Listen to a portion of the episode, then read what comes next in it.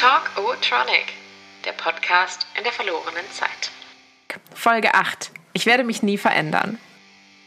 Wahrscheinlich, ich habe immer ausgesehen wie ein Fraggle und das hat sich nicht geändert. Du bist nicht schön, doch auch kein Biest, singt unsere namensgebende Band Tokotronic auf einer der neuesten Platten. Damit ist doch eigentlich alles gesagt, oder? Denn Irgendwo auf dieser Skala sind wir wohl alle unterwegs. Zwischen Corona-Kilos, Babyspeck, Altersflecken, Stresspickeln und den ersten grauen Haaren. Es gibt Tage, da sehe ich nur diese Liste der Makel im Spiegel. Und dann sagt jemand im Internet Body Positivity und ich soll auf einmal alles gut finden. Und dann denke ich, dass ich mir manchmal wünsche, ich könnte immer zu einem Instagram-Filter über dem Gesicht herumlaufen oder dass andere immer zu einen vor Augen hätten. Everybody is a beach body und Schönheit ist politisch und mein Körper gehört nur mir? Ich bin verwirrt. Und über diese Verwirrung rede ich heute mit meinem Vater Carsten. Hi. Dem Mann, der mir ein viel zu großes T-Shirt kaufte, als ich drei Jahre alt war, auf dem stand There are three billion women who don't look like supermodels and only eight who do. Inzwischen ist die Weltbevölkerung deutlich gewachsen und ich bin es auch. Das T-Shirt passt mir heute immer noch und ich schäme mich, dass ich stolz darauf bin. Carsten, sag mal, was findest du schön an dir?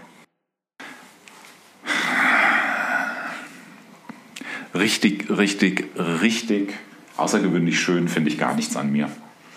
Also, wir reden jetzt erstmal nur von der Optik, ne? Ja. Nee.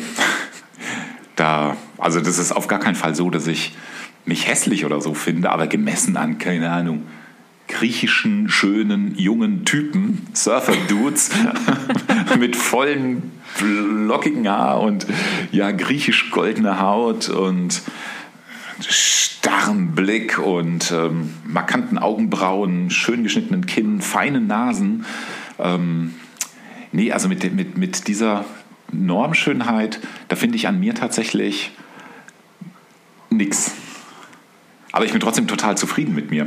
Also ich bin einfach total abhängig von den Lichtverhältnissen und der äh, Stimmung in einem Raum. dann komme ich, dann, dann, dann, dann, kann ich sehr schön aufgrund meiner Freundlichkeit drüber kommen, ja.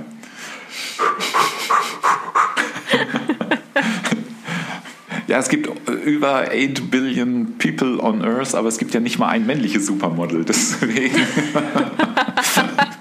du meinst, es gibt gar keine Konkurrenz. Weil es gibt tatsächlich bei uns Jungs, genau, keine Konkurrenz. bei euch Jungs. Oh Gott, ey. Hast du den Sänger gesehen, der den ESC gewonnen hat? Ich glaube, ihr habt alle große Konkurrenz bekommen. Ich habe mich nicht dafür interessiert, bis ähm, ich folgte einer Malerin, die ich total verehre, Ulrike Teusner. Ähm, das ist eine junge Leipziger Malerin. Und ähm, die hat irgendwie nur in ihrer Story sowas verbraten wie, oh mein Gott, ist dieses Wesen schön. Und daraufhin habe ich mich auf die Suche gemacht. ja, und habe da jetzt, ja, okay, es könnte sein, dass der attraktiv ist, genau. Der ist, glaube ich, noch mal ein paar Jahre jünger als du, oder? Ich weiß es gar nicht. Oh, nein, ist er nicht. Ist er Kann nicht? er nicht sein. Doch, ist er. Ist er, ist er, ist er. Ja.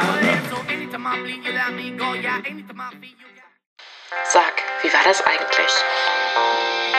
War das denn früher mal anders? Dein Selbstbild oder auch so dein, dein Drang, irgendwo mithalten zu wollen?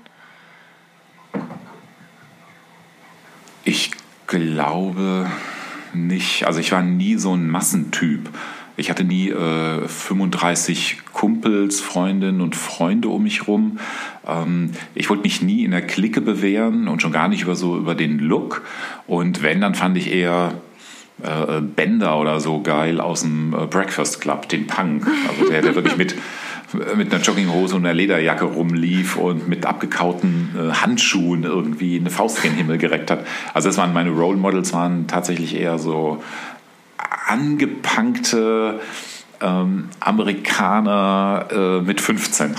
Also nicht die original Londoner Punks, die auf alles gerotzt haben und äh, die sich, äh, deren beste Freunde irgendwie, keine Ahnung, Ratten oder so waren und die diese unerträgliche Musik gehört haben.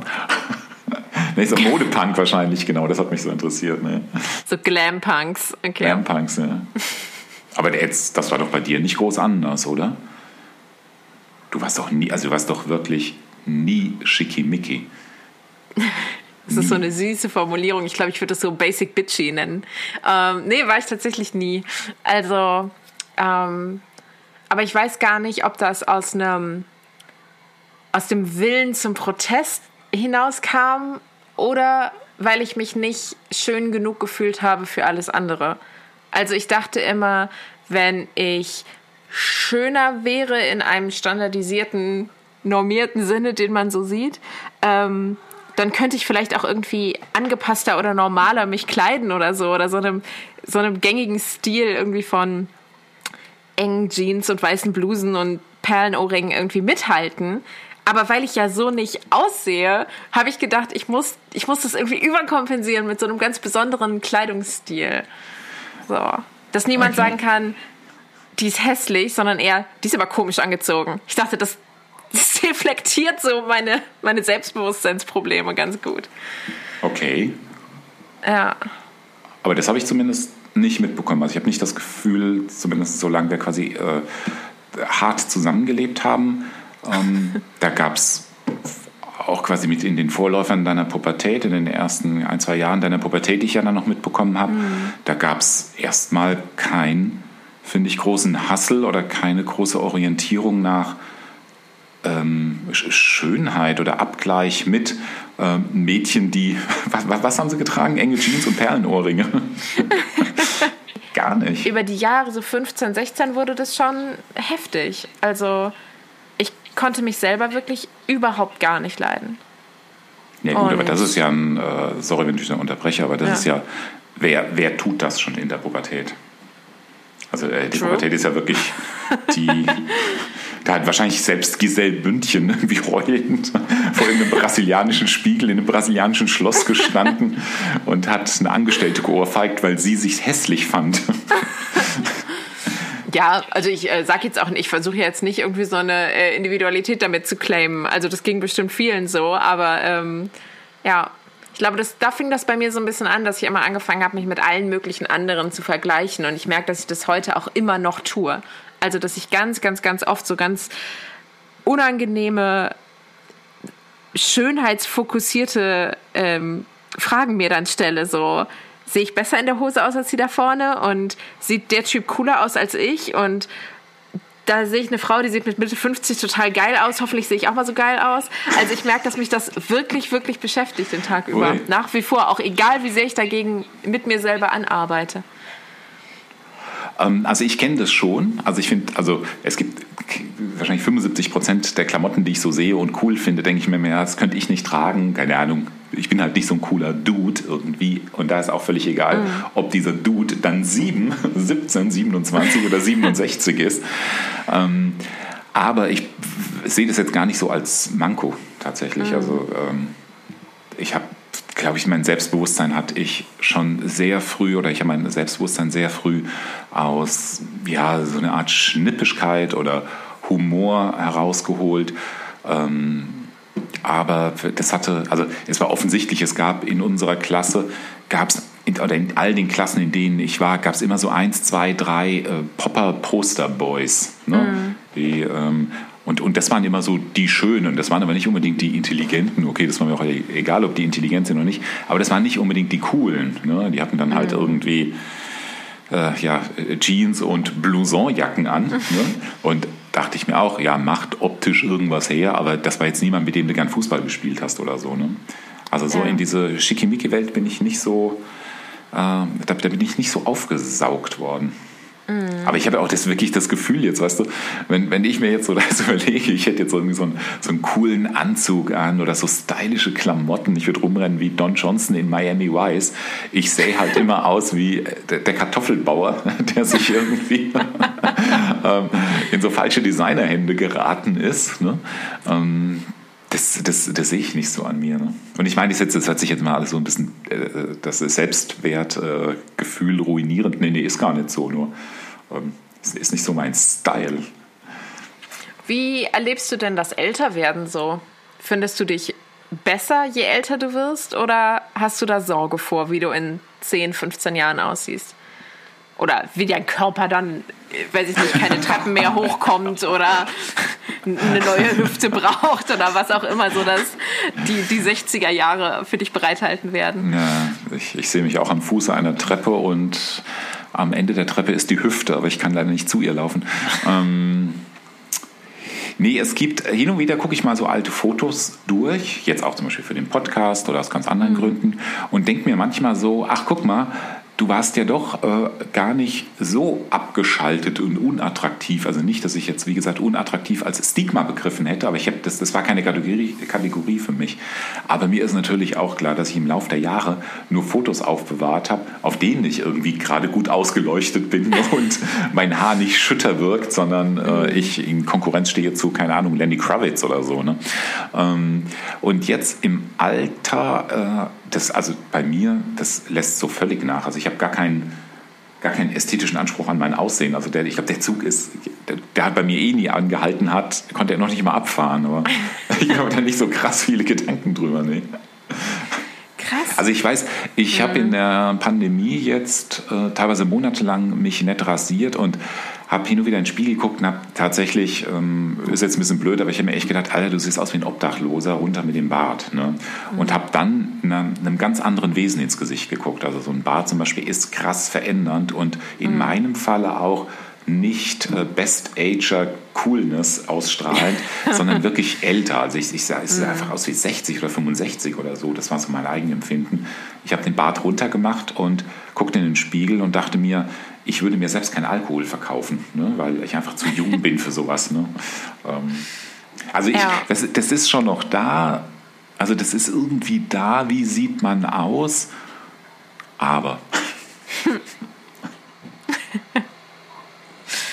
Tja, ich hatte schon früher das Gefühl, dass du sehr ähm, ja irgendwie optisch fixiert warst. Also ich habe viele, viele, viele so Mini Mikroerinnerungen daran, dass wir einen Film gucken und du sagst, boah, die Schauspielerin sieht aber toll aus und das ist aber ein Model oder ähm, so über deine Freundin, dass es dann immer hieß, ja, die sehen ja alle aus wie italienische Models. So, das war so eine so oder ich weiß, dass wir durch den Wald gegangen sind und eine Frau joggte an uns vorbei und sie war anscheinend für dein Verhältnis zu mollig, woraufhin du mir dann sagtest, die muss aber noch lange joggen. Oh mein Gott. Und solche Momente Kann ich sind mir gar halt. nicht vorstellen. du musst es dir nicht vorstellen, es ist in der Realität passiert. Ähm, und ich meine das jetzt gar nicht so als, als Anklageschrift, aber so diese, ich finde das total interessant zu hören, dass du mir jetzt rückwirkend sagst, du hast dich selber gar nicht so attraktiv oder gar nicht so, keine Ahnung, schönheitsfixiert irgendwie wahrgenommen, wenn ich das aber total getan habe. Also, ich habe immer gedacht, man muss doch hübsch sein als Frau, sonst hat man ein richtiges Problem im Leben. Okay. Ja. Ähm, also ganz klar ist, ähm, dass ich so Attraktivität voll bemerke. Ne? Also mhm. das ist so Attraktivität jetzt aber so in vielfältigem Bereich. Also es gibt ja so, so eine ästhetische Attraktivität, keine Ahnung, auch bei ähm, Zeichnungen von, von sehr kräftigen Menschen, ganz egal ob männlich mhm. oder weiblich. Es gibt einfach so, so Bilder, die sehen einfach, da sehen diese Personen, obwohl sie halt extrem voluminös sind, finde ich es einfach total ansprechend, ne? aufgrund dieser mhm. Rundungen und Formen. Mm, und ich weiß natürlich, dass ich irgendwie zwischen, keine Ahnung, ich glaube so zwischen 30 und 40 auch eigentlich nochmal in so einen saudämlichen 80er Jahre Supermodel, in so ein Supermodel-Interesse so gefallen bin. Aber ich kann mhm. das auch nicht so richtig begründen. Und letztlich war ja auch die, ähm, die, die, Frau, die wir ja damals dann hatten, die äh, Maria, die war ja auch einfach bildschön. Die wir hatten? Ja, also die, die bei uns war, die mit uns lebte, ähm, die war ja einfach auch, auch bildschön. Hin und wieder sehe ich auch mal ein altes Foto von Maria und denke mir so, mein Gott, äh, war, slash ist die wahrscheinlich immer noch unglaublich schön gewesen. Ähm, und vielleicht war das, vielleicht, vielleicht war das ja das, wenn ich mich dann so quasi neben ihr gesehen habe und mir dann auch wiederum so dachte, um Gottes Willen, das ist ja schon fast so eine Art von Attraktivität, die du nicht verdient hast. Vielleicht, vielleicht gab es dann so einen extrem äh, seltsamen Reflex, dass ich die Attraktivität von ihr auch bei, an anderen bemerkt habe oder so. Ne? Mhm. Aber ich weiß, dass ich da schon, also gerade was Gewicht betrifft, ähm, war ich schon das, was man heute zu Recht, zu Recht, äh, dieses äh, Body-Shaming, was ein ganz großer Anklagepunkt ist. Ähm, aber ich war bestimmt 10, 15 Jahre lang, war das für mich äh, hart und ähm, wirklich dicke Leute zu sehen, kräftige Leute, runde Leute zu sehen. Und ähm, das, das ging mir tatsächlich nah und ich wurde dann auch keine Ahnung warum. Ich wurde aggressiv, ich musste das unbedingt kommentieren. Jetzt nicht unbedingt den Leuten gegenüber ne, oder nicht den Leuten gegenüber, aber ich musste dann zum Beispiel jetzt auch dir, schon bei meiner Tochter, echt erstmal einen Spruch drücken, dass da, wenn, wenn eine kräftige Frau durch den mhm. Wald joggt, ähm, dass ich das erstmal nicht so gut finde oder so. Ne? Ja. Aber das ist natürlich auch, wir hatten das ja schon mal, das ist eben auch wieder so ein Mischmasch aus so einem Zwang zur Comedy, einem Zwang zum Nonkonformen, aber auch äh, mir hat damals die Erziehung ähm, gefehlt, die spätestens mit MeToo ähm, gesellschaftweit nochmal über so Typen wie mich drüber gestülpt wurde. Ne? Das hat mir mhm. damals einfach gefehlt. Also äh, wenn du den Anstand jetzt nicht unbedingt von zu Hause aus mitbringst oder in deinem Charakter so hast, dann ähm, kann sein, dass du mal echt in so einer schwarzen Horde so mitwanderst ne? und ja. äh, scheiß Sprüche abfeuerst. Ja, ja. Passiert ja. mir heute nicht mehr und es passiert mir heute nicht mehr, also nicht nur, weil ich es nicht will, sondern ich habe es äh, so komplett auch so aus meinem Wahrnehmungsradar auch komplett verdrängt, ne? das mhm. als irgendwas Negatives zu begreifen. Ja, ich finde das total interessant. So kamen wir ja eigentlich auf das Thema, dass du nämlich gesagt hast, du willst unbedingt deine Corona-Kilos abnehmen oder deine 52 Jahre Kilos oder wo auch immer sie jetzt herkommen. Ähm, so der, die Bäckerei im Heiner Weg Kilos. Ähm, und dich da mit so einem ja, mit so einer Besessenheit jetzt irgendwie reingestürzt hast, die ich von außen betrachtet überhaupt nicht nachvollziehen kann, beziehungsweise halt nur nachvollziehen kann, weil ich ja weiß, wie obsessiv du früher schon immer auf Gewicht geachtet hast. Also jetzt dann vielleicht nicht so sehr bei dir, sondern eher bei anderen. Ähm, und jetzt bist du da in so einer Phase, dass du sagst, diese Kilos müssen unbedingt weg. Und ähm, also wenn ich jetzt mal ganz 100%ig ehrlich bin, bin ich froh, dass wir ein paar Jahre keinen Kontakt hatten, ähm, in denen ich so krass mit meinem eigenen Gewicht auch gekämpft habe. Und ich glaube, wenn du mir in der Zeit Sprüche gedrückt hättest, so, das wäre für mich der absolute Horror gewesen. Okay. Also ich bin jetzt erst wieder an einem Punkt, dass ich hundertprozentig ehrlich sagen kann, mir ist das egal, wie viel ich wiege. Also ich besitze auch keine Waage mehr und ich weiß, dass ich in meinem Leben immer irgendwie so rund um die keine Ahnung, 70 Kilo wiegen werde und mal sind es mehr Muskeln und mal ist es mehr Fett und mal ist es mehr Wasser. Aber ich möchte das nicht so krass tracken und ich möchte das nicht so, ähm, ja, so policed sehen. Und ich mhm. weiß, dass du das total stark gemacht hast und jetzt anscheinend nicht mehr im Außen machst, aber so im, Innen, im Inneren für dich immer noch weiterführst. Ähm, hat aber tatsächlich ganz andere Gründe. Und zwar ähm, mache ich ja schon immer so meinen Sport. Ich jogge auch oder ich fahre viel Fahrrad. Und ich habe gemerkt, dass so mit, ähm, keine Ahnung, ich wiege jetzt irgendwie 7, 8 oder wog 7, 8 Kilo, 9 Kilo mehr als vor Corona. Und es hat einfach echt angefangen weh zu tun und so gerade die Knie. Ne? Und deswegen, mhm. was du meinst, ich habe ja, glaube ich, so innerhalb von ein, zwei Wochen habe ich halt ein paar Kilo abgenommen und tatsächlich keine Ahnung, wie viel da jetzt die Psyche ist und wie viel Realität ist, ähm, überhaupt keine Kniebeschwerden mehr. Ne? Mhm. Also es ist tatsächlich in dem Fall so ein Gesundheitsaspekt plus, hört sich auch doof an, aber äh, mit, so einem, mit so einer extra mit so einem extra Speckring um mich herum, den, der, den, den ich eigentlich sonst nicht habe, mhm. ist es auch beim Yoga manchmal so ein bisschen schwierig, die eine oder andere Übung zu machen, wenn ich mir selbst im Weg bin. Und es hat aber tatsächlich nochmal, das ist jetzt nicht so, dass ich sage, oh Gott, ich bin jetzt seit, keine Ahnung, zwei Jahren Single, ich muss mich jetzt für einen Strand optimieren, also ich gehe jetzt nicht, weißt ich gehe jetzt nicht ins, ins Bodybuilding-Studio mhm. und fange an, was an meinen Oberarm oder meiner Brustmuskulatur zu machen, sondern ich habe nur gemerkt, äh, ich habe echt so ein bisschen Speck angesetzt, das hat natürlich auch was mit der Ernährung zu tun. Ich habe wahnsinnig viel Süßigkeit gefuttert und elend viel Fruchtsäfte getrunken und so. Ne? Mm. Und ähm, also in dem Fall ist es kein ästhetisches Abspecken im Sinne von, werde ich vielleicht im Alter der Schönste in der Klasse sein? Bin ich ein Popper-Opa? Wird mir die 501 endlich gut stehen?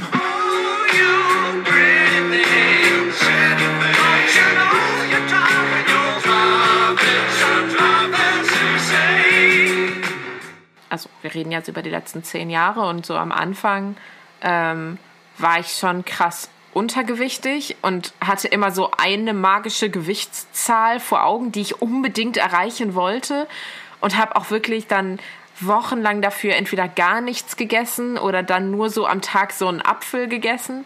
Ähm, Und irgendwann war ich so aus der Schleife mal raus und dann war es so ein paar Jahre wieder normal und dann habe ich irgendwann wirklich krass zugenommen. Ähm, das hatte auch so ein bisschen sowas, sowas Selbstzerstörerisches schon fast, dass ich irgendwann in so einem Frankreich-Urlaub da stand und so ein Stück Kuchen mit so extra Nutella gegessen habe, weil ich irgendwie dachte, jetzt, jetzt ist alles egal. Jetzt, so, jetzt mache ich einfach alles, alles, alles, was ich jemals wollte. Ähm, Werfen Sie ja. das Eclair in die Fritteuse, tunken ja. Sie es in Nutella und stopfen Wirklich? Sie es anschließend in einen Macaron-Berg. Und dann habe ich dann irgendwann Fotos, das war so eine Art, also Jugendfreizeit klingt bescheuert, das war so eine Art Uni-Austauschprogramm in den Semesterferien in irgendeinem Sommer. Und dann habe ich später dann Fotos aus diesem Sommer zugeschickt bekommen und ich habe mich wirklich nicht erkannt. Also ich, ich habe diese Fotos, das war wirklich so ein Gruppenfoto und ich bin die Reihen durchgegangen und ich habe mich nicht wiedererkannt, weil, ich so ein, weil ich so ein Teddy war. Also weil ich wirklich so komplett irgendwie nur noch so so, so komplett mondgesichtig und Mondkörper standen da und ich dachte, wer ist das überhaupt? Und ich habe mich wirklich nur deswegen erkannt, weil ich so ein lustiges blaues Haarband an dem Tag anhatte und dieses Haarband wieder erkannt habe. Und ähm, ja, aber ich bin wirklich irgendwie sehr stolz darauf, auch wenn das natürlich ein, blödes, ein blöder Ausdruck ist, aber ich bin wirklich glücklich, dass mich das im Leben nicht mehr so krass belastet. Weil ich ja, glaube, so diese, diese Essstörungen und diese Struggles mit dem Selbstwertgefühl, das kann einem auch für immer begleiten. Ähm, hm. Und da bin ich wirklich, wirklich glücklich, dass ich da so eine, so eine Leichtigkeit irgendwann mitgefunden habe. So, und dann mhm. mache ich halt mal ein bisschen mehr Sport oder ein bisschen weniger oder mhm. so.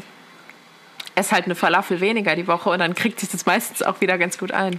Mhm. Okay. Ja. Private ist politisch. Oder umgekehrt? Ja, aber ich finde eben, wie du ja auch gesagt hast, natürlich ist das auch so ein, so ein MeToo-Thema ähm, ne, die, die Körper in der Öffentlichkeit irgendwie bewerten zu wollen, ähm, policen zu wollen, sagen zu wollen, du bist attraktiv und du nicht.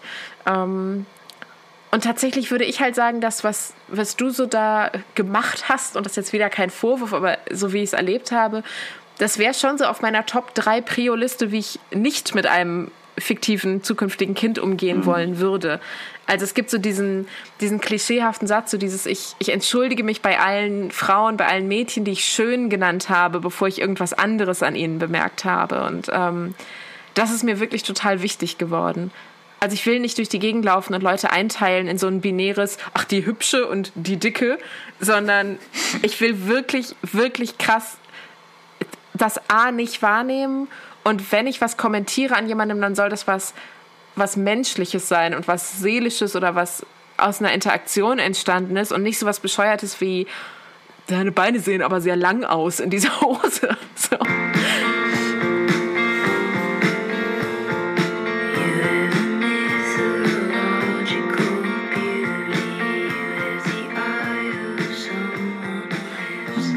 Ich äh, definitiv, also ich bin kein wert, also wertfreier Mensch. Ich gehe nicht durch die Gegend und ähm, und, und, und kann das so ganz blanko machen, weißt du, dass ich sage, was immer mir entgegenkommt, das sind einfach, äh, das sind gekleidete menschliche Wesen und solange ich mit denen nicht interagiert habe, ähm, ist kein Urteil da. Das ist bei mir nicht so. Also mhm. das ist immer versuche da schon so ein bisschen die Aura, also vielleicht habe ich da auch zu viel Fantasie oder vielleicht sind es einfach 50 Jahre lang bist du so drauf und das kannst du vielleicht gar nicht mehr abschalten. Aber natürlich, ja. wie gesagt, dieses, dieses räudige, abchecken und dann vielleicht auch vielleicht dir mal irgendwie sagen, ey, guck mal, die, die Frau da drüben ist aber schön oder so. Keine Ahnung, vielleicht war das auch wieder eher so ein Zeichen dafür, weißt du, dass ich wieder gar nicht im Kopf hatte, Alter, du sprichst hier mit deinem Kind, du sprichst nicht mhm. mit einer WG-Mitbewohnerin. Ne? Aber das hatten wir ja jetzt, glaube ich, auch schon in zwei Sendungen durchaus thematisiert, dass das ein ganz großes ja. Manko in äh, meiner Zeit mit dir als Vater war. Neben vielen, ja. vielen, vielen Pluspunkten, die es da so gab, ja. ja. Ja, ich habe das ja auch gar nicht so als, ähm, als, als Anklageschrift irgendwie gemeint. So überhaupt nicht. Aber es ist eben was, was mir so über die Jahre immer, immer auch doller aufgefallen ist. Mhm. So dieses. Ähm Ja. Also die Sache ist eigentlich, also vorhin haben wir ja von äh, Maria geredet, mit der wir dann zusammengelebt haben, die bei mir war, mit der ich zusammengelebt habe. Und ähm, ich weiß, dass ich zum Beispiel eben auch oft ähm, ihrem Muster ne, nicht entsprach. Sie eben als total gut aussehende Frau mit extrem modeaffin. Wie oft mhm. hat sie an meinen Schuhen rumgemotzt? Wie oft hat sie äh, über meine Frisur hergezogen ne? und hat gesagt, ja, mhm. und wenn sie mir dann Frisuren gezeigt hat, dann waren das halt Frisuren, wo ich mir gedacht habe, nie im Leben, das, das bin ich einfach nicht. Ich bin kein, mhm. keine Ahnung, Versicherungsvertreter oder ich bin halt kein mhm. Sänger von Blur oder sowas. Ne? Und ähm, auch die Schuhe, das war nie so mein Style. Also eigentlich mhm. habe ich mich auch bewertet oder in eine, in eine Richtung ästhetisiert oder hätte ich äh, in eine ästhetische Richtung geschubst äh, werden sollen, die einfach nicht meins ist. Ne? Deswegen ist es eigentlich mhm. umso schäbiger dann irgendwie oder genau, genau so auf, mhm. auf andere Wesen zu gucken. Ja. Aber das weiß ich gar nicht, weil ich hatte das Gefühl, da habt ihr euch nicht so viel gegeben. Also ich hatte schon auch das Gefühl, dass du auch über ihren Style und wie sie sich anzieht oder was sie macht, auch in deiner Art und Weise irgendwie hergezogen bist. Also ich hatte eher das Gefühl, ihr, ihr frotzelt euch da so aneinander ab. Ah, okay, gut. Ja. Ja. ja. Könnt, könnte sehr wahr sein, ja. ja. Ähm, ich habe das Gefühl, wir vermischen heute die Kategorien so ein bisschen, aber ich habe noch mal eine, eine Frage, die vielleicht so semi-politisch, aber sehr privat ist. Ähm, wie stehst du denn so zu Tattoos? Und Piercings und Körperoptimierung? Also Körper, also, ähm, also die, die erste Antwort ist tatsächlich natürlich so, ey, es soll bitte jede und jeder machen, wie sie oder wie er will. Absolut nicht, komplett nicht mein Ding. Aber ähm, du weißt ja, dass du... es ist egal, aber... Nee, tatsächlich ähm, finde ich es aber richtig, richtig, also tut mir leid, aber ich soll dir ehrlich antworten, ich finde es richtig schlimm. Ich, ich, also ich, ich verstehe Tätowierungen überhaupt nicht. Ich weiß, es gibt schöne Tätowierungen, ne? die sehen dann schön aus. Aber was ich immer so ein bisschen schwierig finde, ist ähm, dieser proklamierte äh, diese proklamierte Individualisierung, die irgendwie dahinter steckt. Und ich sehe halt immer nur die Leute, die dann so beim, bei der Tätowiererin, beim Tätowierer sitzen und sich so ein Album durchgucken mit diesen, mit diesen wahnsinnig individuellen Dingen, die dann die Person irgendwie machen kann.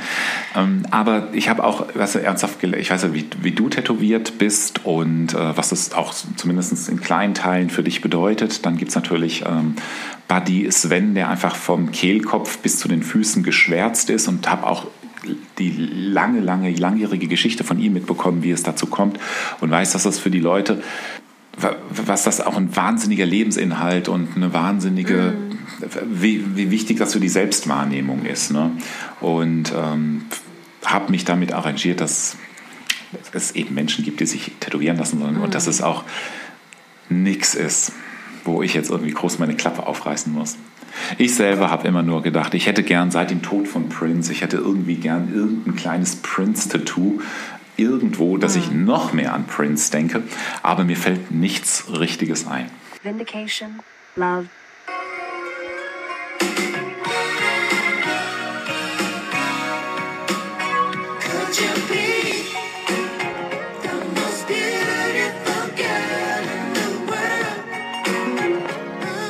Ja, ich finde, das ist so ein schönes Thema, weil das so beide Themen irgendwie verbindet, die wir so, so heute auch haben. Aber ich habe eben ein großes Tattoo auf dem Rücken, was jetzt aus so drei verschiedenen Pieces entstanden ist, die so über die Jahre immer mehr ineinander äh, gewachsen sind. Ähm, und eins davon ist ein, ein Porträt der Schauspielerin Jean Seberg. Und das hat äh, viele Hintergründe, unter anderem auch politische, weil sie nämlich Black Panther-Aktivistin war. Ähm, aber es ist auch die Begründung, dass ich sie einfach für die schönste Frau halte, die je existiert hat. Ähm, und ich habe immer gedacht, also auch lange bevor ich das Tattoo hatte, dachte ich, ich, ich kann mich so nicht fühlen. Also ich kann mich bei aller Body Positivity und Selbstbewusstsein, ich werde nie aufwachen und denken, ich bin die schönste Frau der Welt, was bestimmt auch objektiv betrachtet stimmt. Ähm, aber es wäre ja trotzdem schön, sich so zu fühlen. Und ähm, ich habe irgendwann gedacht, wenn ich aber doch dieses, dieses Symbol und diese Darstellung der schönsten Frau der Welt auf mir habe, dann bin ich ja quasi the next best thing. Also dann, dann kann ich mir dieses Selbstbewusstsein quasi aneignen. Ähm, und so kam es zu diesem Tattoo. Ah, okay, gut. Du hattest mir mal, da warst du im Kindergarten, hattest mal äh, eine Giraffe auf den Unterarm gemalt. Und so. Mhm. Ähm, und da hatte ich mir. Ganz kurz, ich habe dir du hast mir oder eine Giraffe auf den Unterarm gemalt. Und die war so krass stilisiert ja. und man hat sofort gesehen, das ist eine Giraffe, eine Kindergiraffe. Und da hatte ich mir überlegt, ähm, die tatsächlich eintätowieren zu lassen, diese, diese Giraffe von dir. Wenn ich genau hingucke, sehe ich sie auch mal. Also, sehe ich sie manchmal. Mhm.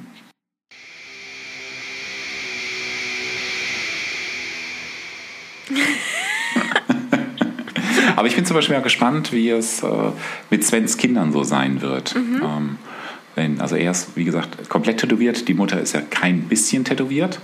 Und er hat mir mal gesagt, also das ist den Kindern natürlich komplett frei überlassen, aber eben nicht äh, in ihrer Jugend. Also er ja, ja, scheint es dann tatsächlich irgendwie so ein aber ja, also man muss wirklich so, so einen Tätowiererinnen, Tätowierer-Ethos zu geben, dass man sagt, komm. Aber man muss auch ähm, sagen, also wenn ich einen Tätowierer, eine Tätowiererin treffen würde, die sagt, ich tätowiere eine 14-Jährige, da würde ich aber auch sagen, sag mal, wie, wie bist du denn drauf? Also das geht ja überhaupt nicht.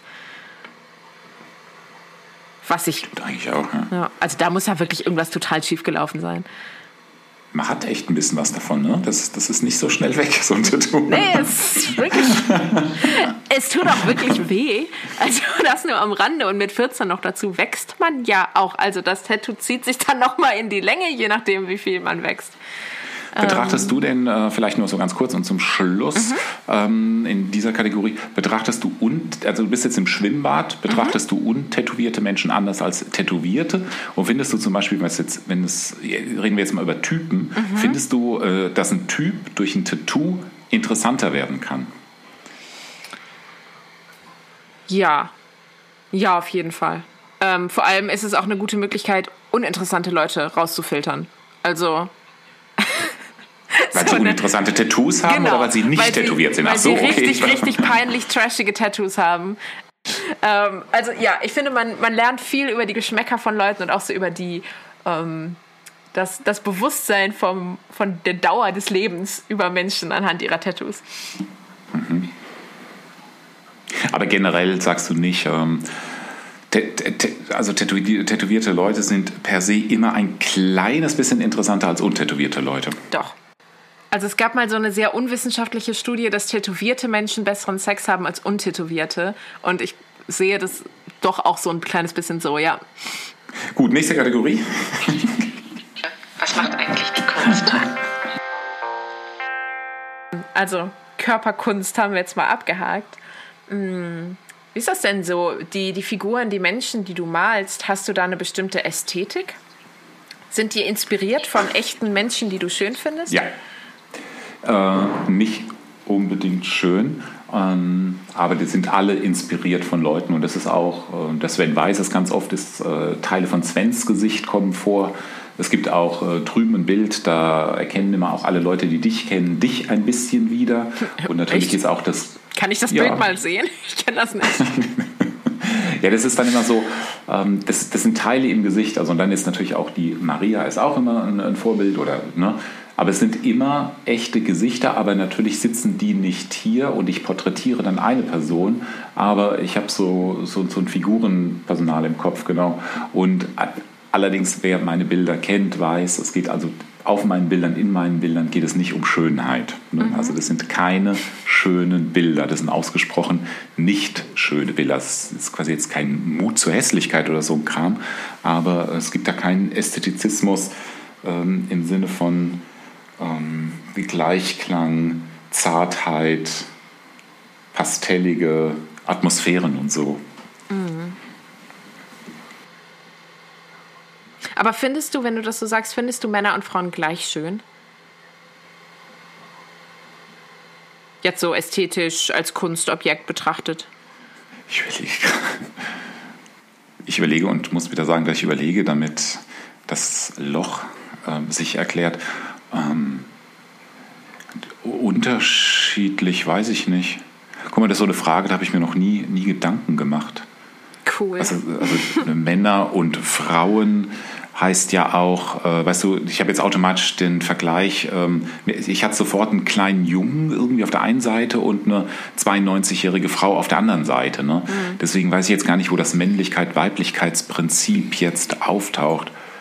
Also ich bin, also ich finde, also so schön, wie ich schöne Frauen schön finde, so schön fand ich noch nie einen Mann irgendwie schön. Also jetzt mhm. auch weder in der Malerei noch in der, keine Ahnung, Modefotografie oder so. Ne?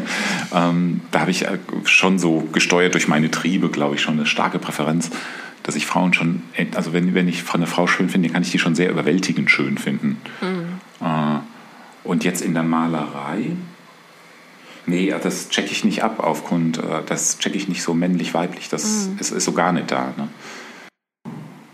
Hast du denn in deinem Roman ähm, ich schließe da immer so ganz gerne Fragen an deinen Roman an, in der Hoffnung, immer noch ein kleines bisschen was darüber zu erfahren. Hast du denn sowas wie die klassische, das ist ja eine Geschichte, die im Gymnasium spielt, zur Abiturzeit, gibt es da die klassische Schulschöne, den klassischen, äh, vielleicht das klassische Mauerblümchen? Gibt es da den Schul...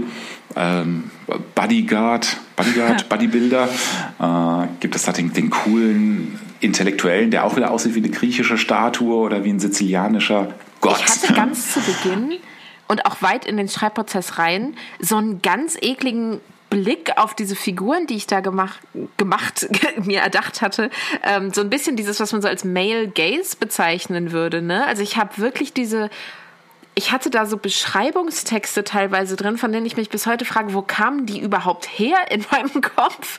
Und es kann nur aus der Lektüre von irgendwelchen anderen komischen, ja, so männlichen Boomer-Texten irgendwie gekommen sein, weil ich habe teilweise so, so halbseitige Beschreibungen, wie die ProtagonistInnen aussahen, aber jetzt auch nicht besonders wertschätzend, sondern wirklich eher so eine, so eine komische Liste von Attributen ähm, aufgezählt und ich habe irgendwann so beim Lesen gemerkt, so sag mal, ich sag jetzt die ganze Zeit irgendwie, das Mädchen ist mollig und trägt Cowboy-Boots, aber ich habe nicht einmal gesagt, wie klingt denn deren Stimme und was hat die denn für einen Charakter? So, irgendwie dachte ich, das muss doch reichen, wenn die Leute wissen, wie die aussehen.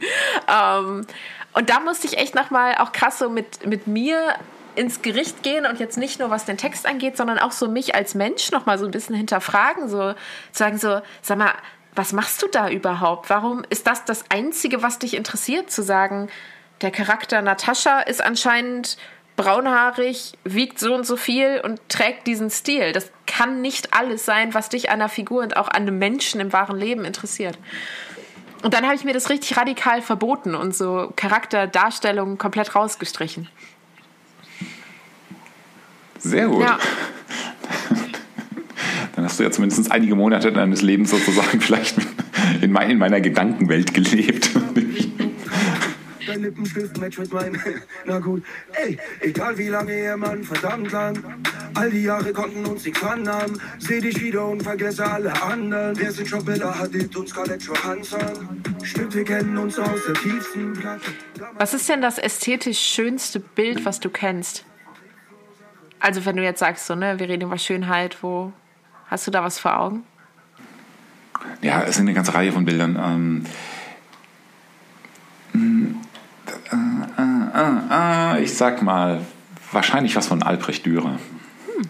Weil er einfach so unglaublich großartig malen konnte. Ne? Also das sind dann wirklich ne, diese ganz berühmten Beispiele, dieses dieses, diese einzeln gemalten Haare, diese unglaublichen Nuancen in den Bronzefarben. Und äh, von Dürer gibt es tatsächlich auch italienische also Aquarelle, die er auf einer Italienreise gemacht hat. Die kennt man gar nicht. Also in der Kunstwelt kennt man die Dinge natürlich, aber die sind teilweise, die sind so, so schön. So, hm. äh, das, das, das ist schon sehr toll. Aber das sind jetzt auch wirklich das, das Erste, was mir so ganz spontan einfällt. Ja. Hast du ein schönstes Bild auf Erden? Also wirklich auch Malerei und mhm. Kunst, also jetzt. Ja, ja, also jetzt schön. Kein Plattencover von Avril Lavigne? Ich habe ein sehr schönes Plattencover bei mir im Flur hängen. Ähm, ja, ich denke eigentlich an zwei Bilder und das eine ist, jetzt leider ist es so, dass ich nicht mal den Namen des Malers kenne. Ich müsste das wirklich jetzt mal so reverse googeln, ähm, das Foto hochladen. Aber ich könnte dir genau sagen, wo es im Volkwang-Museum in Essen hängt. Ähm, aber es ist eine, eine Darstellung einer, einer, jungen Frau an einem offenen Fenster, ähm, so sehr schmal mit ganz feinem blonden Haar. Und äh, die sieht einfach einer meiner besten Freundinnen, Friederike, aus dem Gesicht geschnitten ähnlich. Und ich finde, dass es dieses Bild gibt, was so eine italienische Barockvariante von Friederike ist. Das, ähm, das ist definitiv das, das schönste Bild, was mir so einfallen würde. Ich will dich nicht erschüttern, aber du hast tatsächlich als erstes Charaktermerkmal der jungen Dame wieder erwähnt, dass sie schmal ist. Fuck! da wird wohl noch ein Roman geschrieben werden müssen. Weil die Welt aus Papier ist, heißt es am Ende immer, lies mir mal was vor. Nee, aber es ist eigentlich eine, eine, perfekte Überleitung, weil das Buch, was ich dabei habe, ähm, hat mir besagte Friederike, die nicht das Bild ist, aber aussieht wie das Bild, ähm, geschenkt zum Geburtstag. Und zwar ist das ähm, Ich erwarte die Ankunft des Teufels von Mary MacLane. Ähm, eine äh, eine Ikone des, des feministischen, essayistischen Schreibens in den USA Anfang des 20. Jahrhunderts. Oh, ein Dackel. Aber ist, ist oben in ihrem Hut auch noch ein Tier drin? Ich glaube, bestimmt sind da mehrere Tiere drin verarbeitet. Da ist, da ist nochmal ein Dackel drin, genau. Ich glaube auch, der, der, der Vaterdackel des Dackels wurde, wurde zum Hut. Ähm, und sie hat diesen, ähm, sie hatte einen Roman geschrieben mit 19. Ähm, der eine fiktive Variante ihres eigenen Tagebuchs ist. Und das alleine finde ich schon total geil. Und sie schreibt, Sie dürfen das Bild vorne in diesem Buch betrachten und bewundern. Es ist das Bild eines Genies, ein Genie mit einem guten, starken, jungen Frauenkörper. Und im Inneren des abgebildeten Körpers befindet sich eine Leber, eine McLean-Leber von bewundernswürdiger Perfektion. Andere junge Männer, äh, Entschuldigung, andere junge Frauen und ältere Frauen und Männer jeglichen Alters haben auch gute Körper, zweifellos, obwohl der männliche Körper mir nur Fleisch zu sein scheint, Fleisch und Knochen und sonst nichts. Aber wenigen ist der Wert ihres Körpers bewusst. Wenige haben dessen Möglichkeiten erfasst, die künstlerische, graziöse Perfektion, die Poesie gesunden menschlichen Fleisches. Wenige sind auch nur vernünftig genug, ihr Fleisch gesund zu halten oder zu wissen, was Gesundheit überhaupt ist, bis sie irgendein lebenswichtiges Organ ruiniert und sie so auf immer verbannt haben. Ich habe keines meiner Organe ruiniert und ich habe einen Sinn dafür, was Gesundheit ist. Ich habe die Kunst, die Poesie meines feinen, femininen Körpers erfasst. Das mit 19 Jahren geschafft zu haben, empfinde ich als Triumph. Was macht das so mit dir?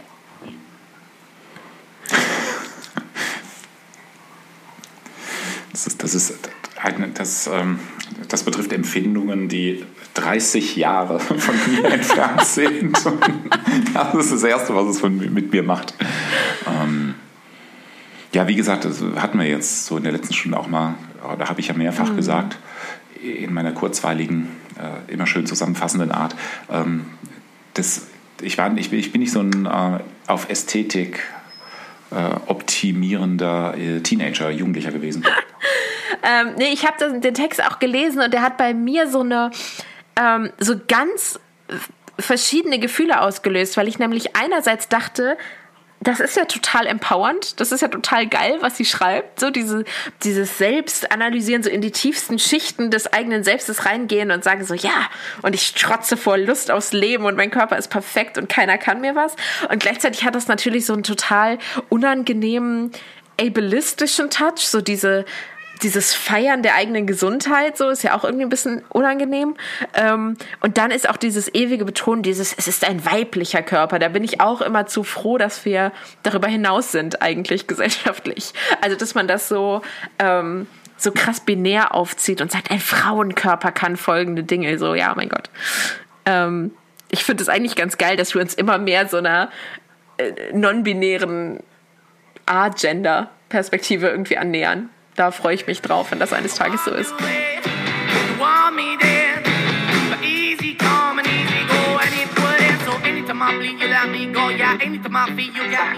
So, und damit würde ich sagen, gute Nacht. gute Nacht, ja. Ciao.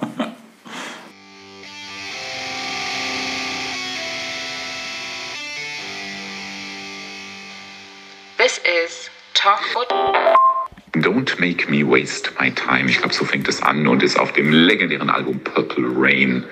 Und dann natürlich, äh, vielleicht den auch deutschen Klassiker, natürlich das Model. Sie ist ein Model und sie sieht gut aus. Das ist von Joachim Witt. Wenn du magst, schicke ich dir noch, Entschuldigung, Spotify-Links.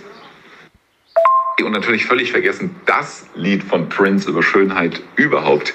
Uh, Could you be the most beautiful girl in the world? Ich schicke dir jetzt mal Links. Nicht, dass du alles schon wieder vergessen hast. Das Model ist natürlich von Kraftwerk und nicht von Joachim Witt, ich Trottel. Ähm, man sehe mir das nach und man verrate es aber auch bitte niemals, niemals weiter. Doch geil, ich sehe gerade, ähm, wenn ich jetzt durchgucke, The Most Beautiful Girl in the World von 1995, The Beautiful Ones von 84, das Model von 78. oh Gott, ähm, eventuell bin ich doch keine 18 mehr.